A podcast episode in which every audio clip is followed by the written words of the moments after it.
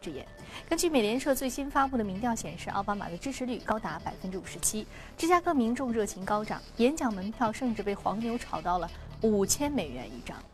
自去年十一月初美国大选结束以来呢，市场对于特朗普政府刺激政策的乐观预期是不断的发酵，美元和美国股市是连袂大幅走高。但是花旗经济学家警告称，市场恐怕过于乐观了，特朗普行情。恐怕难以维持。花旗集团北美首席经济学家威廉姆里表示，特朗普拟实施一些政策啊，包括税制改革和基础设施建设开支，给经济带来的净刺激很可能显著低于市场的预期。那么，当前市场的反应已经进入了未来四年特朗普政策的预期，而一旦预期没有办法实现，市场向好的趋势也将很难维持。受到美国货币政策收紧以及特朗普潜在贸易政策的冲击，新兴市场将会面临更加严峻的考验。世界银行周二发布的最新全球经济展望，受到大宗商品价格回暖以及特朗普的刺激计划提振，2017年全球经济增长呢预计为百分之二点七，其中发达经济体的增速为百分之一点八，新兴经济体增速为百分之四点二，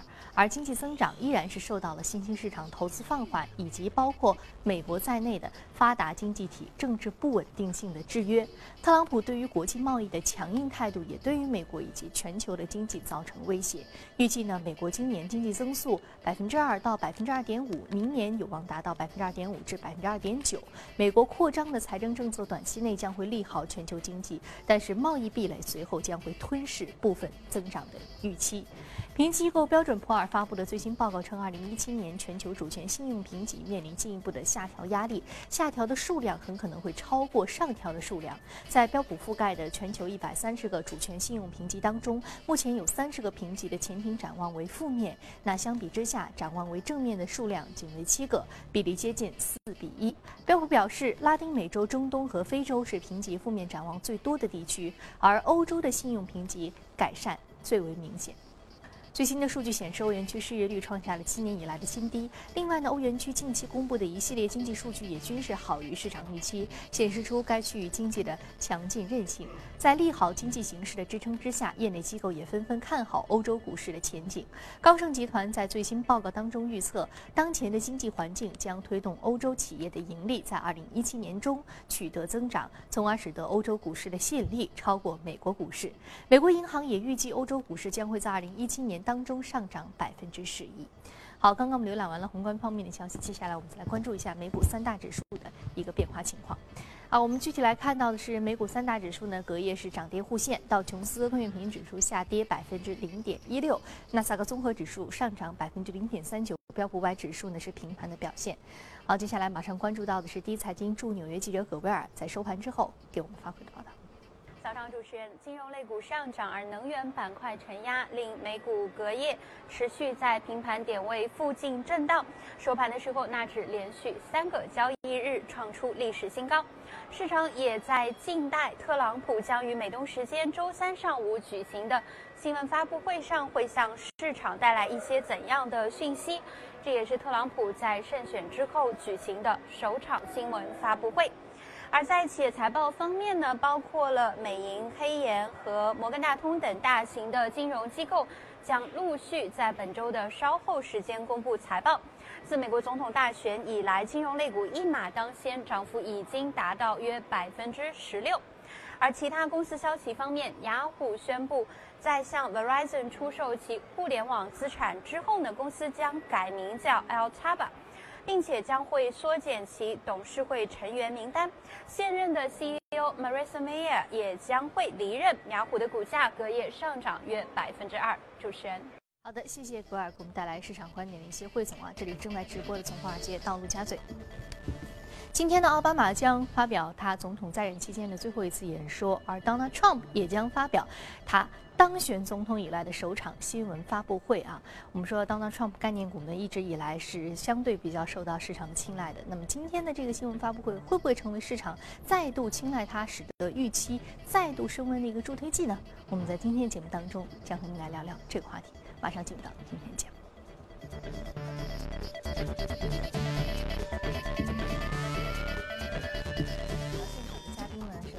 华创证券华东区机构销售部的负责人简家先生，简先生，早晨好。早上好。我们说一直以来呢，就是从去年十一月八号啊当选美国总统以来呢，市场就一直非常的支持特朗普的啊一些。对于他政策的一些情绪面的支持吧，我们这么说啊。那么我们刚刚其实也看到，就是说对于他的这个乐观情绪现在是比较高涨的。嗯，对。那么有观点认为有两派啊，一方面是认为未来等他就任之后会有另外的一波涨幅啊，是比现在涨幅更加的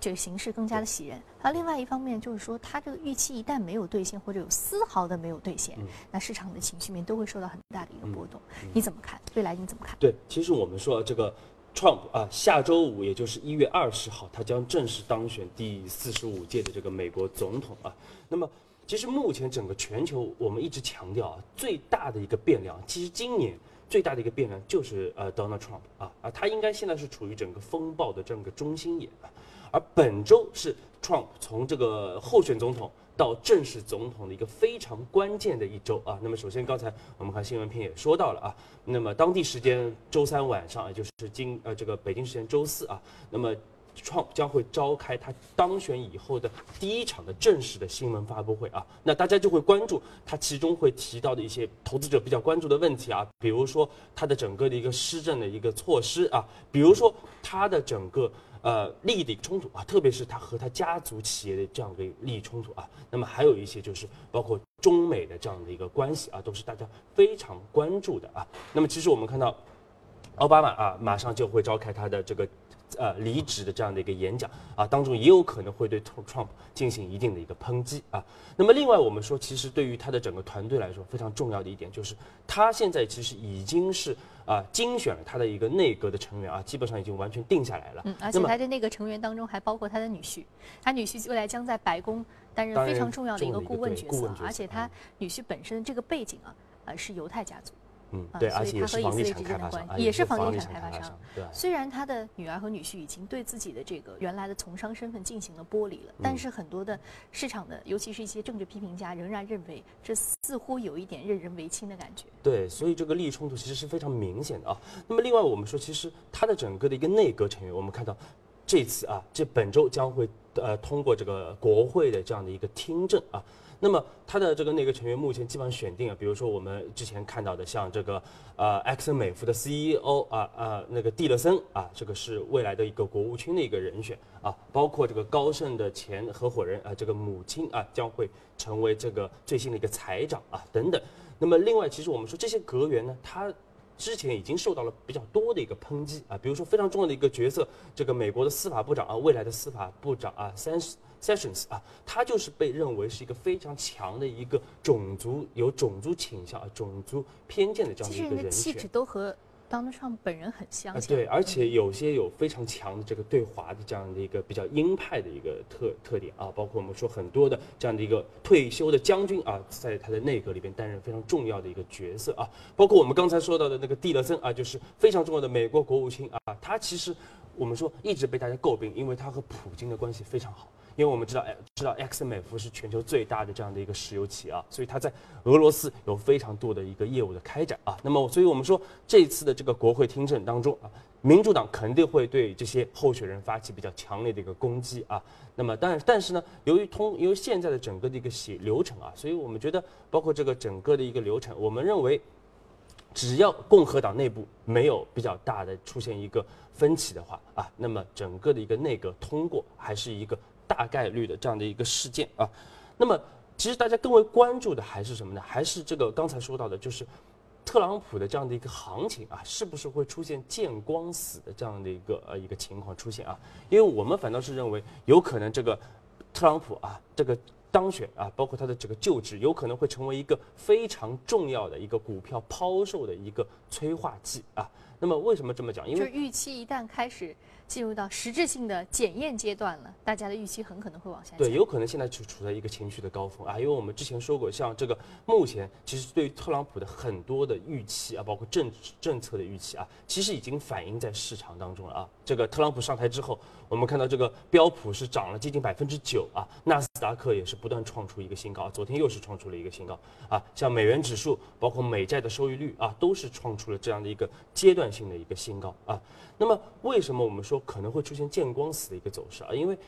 他上任之后，其实你要再去去啊，有一些更刺激的，或者是更能激发市场的这样的一些呃这个消息，其实可能性是不太大的，因为他其实已经在啊最近已经在有一系列的这样的一个啊 Twitter 这个执政的这样的一个动作在啊。那么另外大家特别担心的就是什么呢？就是美元，我们说已经创出了十四年来的新高，那么美元的这个这个走势确实有点走得过快过强啊。而我们说美元走强，它会影响到的就是美国的整个出口产品，它的一个价格会出现上升啊。虽然说特朗普他是通过威逼利诱啊，使很多的这个企业回到美国本土啊，但是我们说这生产出的这个产品，它的价格会更高啊，它的竞争力其实会更因为美国的劳动力成本是要远远超过我们说东南亚地区对，包括像墨西哥的这样的一些地区啊。所以说它的如果美元在走强的话，那么对这些企业来说，它的盈利将就会受损啊。那么最终他们会选择的一条路。有可能就是更严厉的一个贸易保护的这样的一个倾向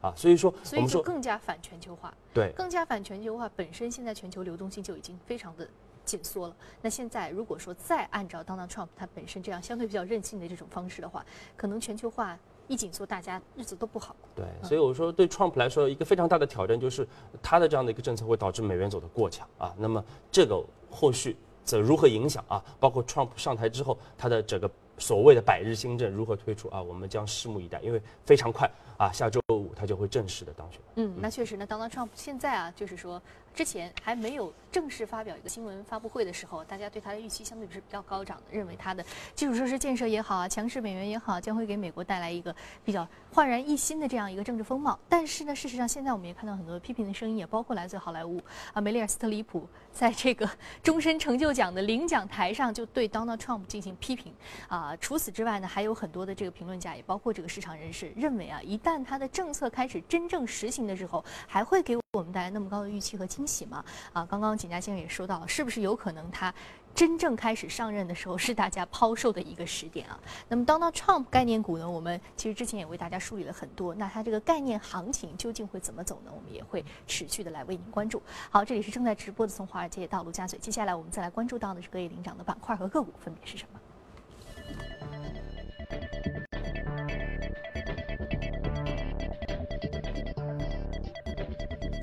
金融是领涨的板块，现在看到的是个股方面。个股方面呢，是来自于生物科技、银行还有药物生产板块相关个股是领涨的。好，今天我们要说到的是 Alumina，是基因测序，上涨幅度百分之十六点啊六啊，目前价格是一百六十五点零四美元每股。啊呃，生物医药板块就是推出了新的产品或者是科技研发。今天就是说这个基因测序产品的一个新款的产品的推出。对，这个确实值得大说特说啊，因为 Illumina，因为如果观看我们节目的观众朋友一定。非常熟悉这家公司啊，其实它是一九九八年成立的啊，总部是位于加州的这个圣地亚哥市啊。那它其实一个非常重要的一个推动啊，就是在二零一零年的时候，它推出了它的那款基因测序仪，使得整个人类对于我们说全基因组的一个测序的一个成本下降到了一千美元的这样一个水平以下，就是你测试这个全基因组只需要一千美元。那么昨天它的股价又上涨了百分之十六点六啊。是因为它在这个摩根斯丹利最新的这样的一个医药大会上啊，它是发布了它最新的这样的一个基因测序的产品啊。那么我们说这款产品更夸张，它将会把整个的一个对于全基因组的一个测序成本下降到一百美元啊，一百美元什么概念？在七百块钱你就可以啊，七百人民币不到，你就可以测试你整个的一个基因了啊，这个整个一个基因。那我们说这其实会对这个我们治疗一些复杂的疾病。啊，会有极大大降低这个前期检测的成本。对，包括你这个针对性的这样的一个治疗啊，所以说会提供更好的一个治疗的方案啊。那么另外，我们看到 Illumina 它也是同时宣布和这个 IBM 的 Watson 啊 Watson 这个 Health 的这个部门来进行合作啊。那我们知道 Watson 它其实和这个 Google 的这个呃，DeepMind 一样啊，它应该是全球最领先的这样一个人工智能的一个系统啊。而且沃森它主打的就是这个医疗领域啊。我们说之前，比如说我们看到像东京大学，它也是通过和沃森的一个合作啊，是把一个六十岁的一个老人的一个白血病是完全的一个治愈了。所以说，在这方面，其实沃森有很强的一个应用。那么两者结合以后，它可以做到什么程度呢？比如说一个病人，他来进行呃这个看病，呃。这个 Watson 包括加 Illumina 这样一个系统，它可以在几分钟的时间内读取一千多份的这样的一个医疗的报告啊，包括书籍啊，啊，包括一些临床的实验的结果，那么来产在几分钟之内，它就可以产生一个非常完整的针对你个人的这样的一个医疗的一个诊断的报告啊，来进行针对性的一个治疗。那么这样的一个方式啊，如果按照传统的，比如顶级科学家聚在一起。可能也要花几周的时间才能完成这样的一个工作啊，所以说这个是大大提升了我们说对于这个人类治疗疾病的这样的一个能力啊，包括特别我们一直强调的就是我们非常看好像精精准治疗啊，这个个性化治疗的这样的一个领域啊，我们说通过这个呃这个新的一些硬件的一些突破啊，未来整个人类对于呃这个疾病的一个治疗可能会有一个进步提速的一个过程。嗯，那对于这个人类未来，我们说到这个基因治疗和基因检测是人类能够提升医疗效率和医疗前期检测的一个非常重要的关键环节。那刚刚说到这个成本的下降是其中非常重要的啊。我们说成本下降能够使它的推广的成本降低，更多的人能够受益于这种基因检测的成果的这个益处。好，非常感谢景家先生这一时段的点评。这里是正在直播的从华尔街到陆家嘴，接下来我们进一段广告，广告回来继续接着聊。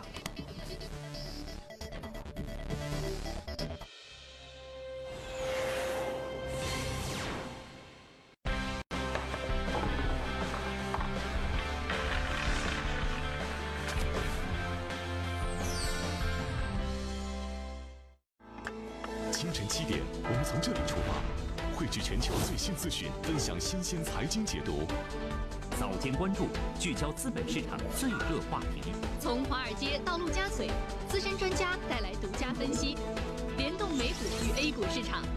财经述说，解读数字背后的财经话题。市场指南针，多维度预判当天市场交易。清晨两小时，财富一整天。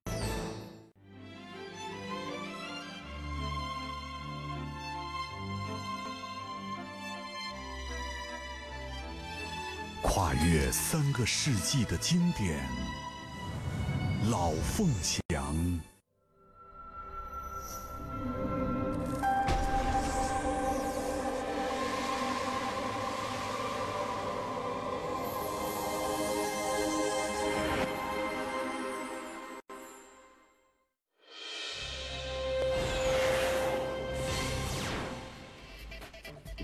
欢迎回来，这里是正在直播的从华尔街到陆家嘴。接下来我们浏览一组重要的公司方面的资讯。根据 BBC 的消息，Facebook 将测试一个新的广告平台，计划推出一种视频中间播放的广告产品，长度呢可达十五秒钟。这一广告将会在视频至少播放二十秒之后播出。Facebook 视频制作者将会分享广告收入，那作者获得百分之五十五，其余归属于 Facebook，这也是 YouTube 的广告收入分成比例。如果这种视频广告能够启动，这意味着 Facebook 提供。视频的海量作者将第一次迎来实质性的创收机会。那 Facebook 客户端在全球拥有十五亿的用户，目前在视频播放量上正在追赶 YouTube。大众汽车公司周二表示，尽管受到柴油车尾气测试作弊丑闻的影响，2016年汽车的销量仍然达到创纪录的1030万辆，较2015年增长3.8%，有望力压日本丰田汽车登顶全球汽车销量的冠军。那么此前的丰田预计全年销售1009万辆。近期大众的烦心事呢依然是不少啊。本周一，公司一名高管被起诉，在排放门事件当中合谋欺骗美国。本周三，大众与美国司法部及环保署就排放门的形式。市级民事调查有望达成最终和解，罚金可能高达四十亿美元。路透公布的调查显示，行业专家根据相关记录指出，欧洲飞机生产商空中客称，二零一六年十二月交付了超过一百架的飞机，使其全年总交付量超过六百八十架，增长百分之八，超过了预期，缩小了与竞争对手波音之间的差距。欧盟委员会周二提交系列草案，要求保障消费者决定其上网信息 cookies 用途的权利。一般的浏览器或者是通讯软件通过这些代码收集并追踪用户的上网活动。根据欧盟的统计，百分之八十的欧洲人认为使用个人浏览信息应取得用户的允许。那欧盟委员会在新闻公告当中表示，保证用户信息使用的透明化非常的重要。用户必须了解存储在设备上的数据是否被获取，或者他们的上网行为。被追踪，草案对于 Google 及 Facebook 这样的公司无异于是晴空霹雳。通过追踪用户浏览习惯，推送目标广告是其营收的重要来源。好，刚刚我们浏览完了全球公司动态，我们再回到资本市场和嘉宾了解一下值得关注的板块分别是什么。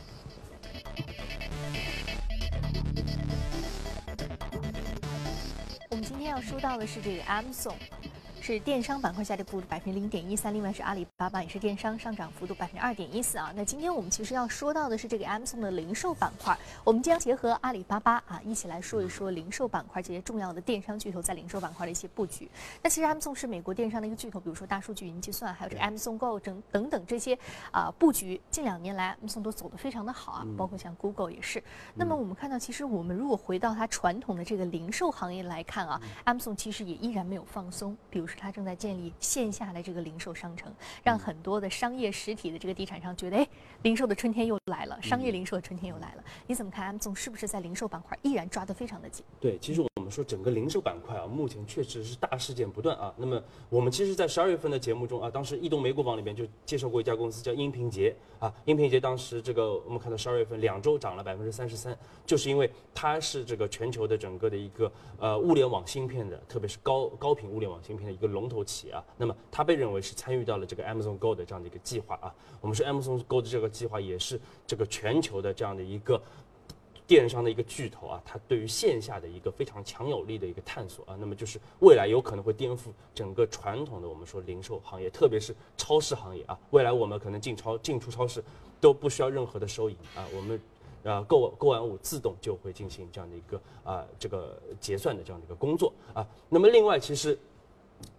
昨天早上啊，这个国内的电商巨头阿里巴巴也是宣布了一个非常重磅的一个消息啊，那么就是它联合一个呃这个银泰的一个创始人啊，那么对这个银泰商业也是一家港股的公司啊，进行这样的一个私有化的要约啊，整个的一个价格高达一百九十八亿的这个港币的这样的一个，所以我们知道银泰是是这个商业地产商，对啊，那么有银泰中心线下的啊线下的实体有非常。恢宏的这样 shopping mall，那像这个银泰中心等等，那这些其实说阿里巴巴就和刚刚我们说 Amazon 的逻辑是一样的。阿里巴巴选择这个私有化这样的一个商业实体啊，未来是不是也会进入其中，成为商业实体实际销售的一部分呢？对，就是大家就是认为这个阿里巴巴是通过这样的一个收购呢啊，包括私有化，是希望把它线上的这样一个优势啊，逐步的去转移到线下啊，这是一个非常强有力的一个合作啊。那么其实我们说这个零售这个，因为它是一个呃非常传统的，应该说是一个充分竞争的一个行业啊。所以说，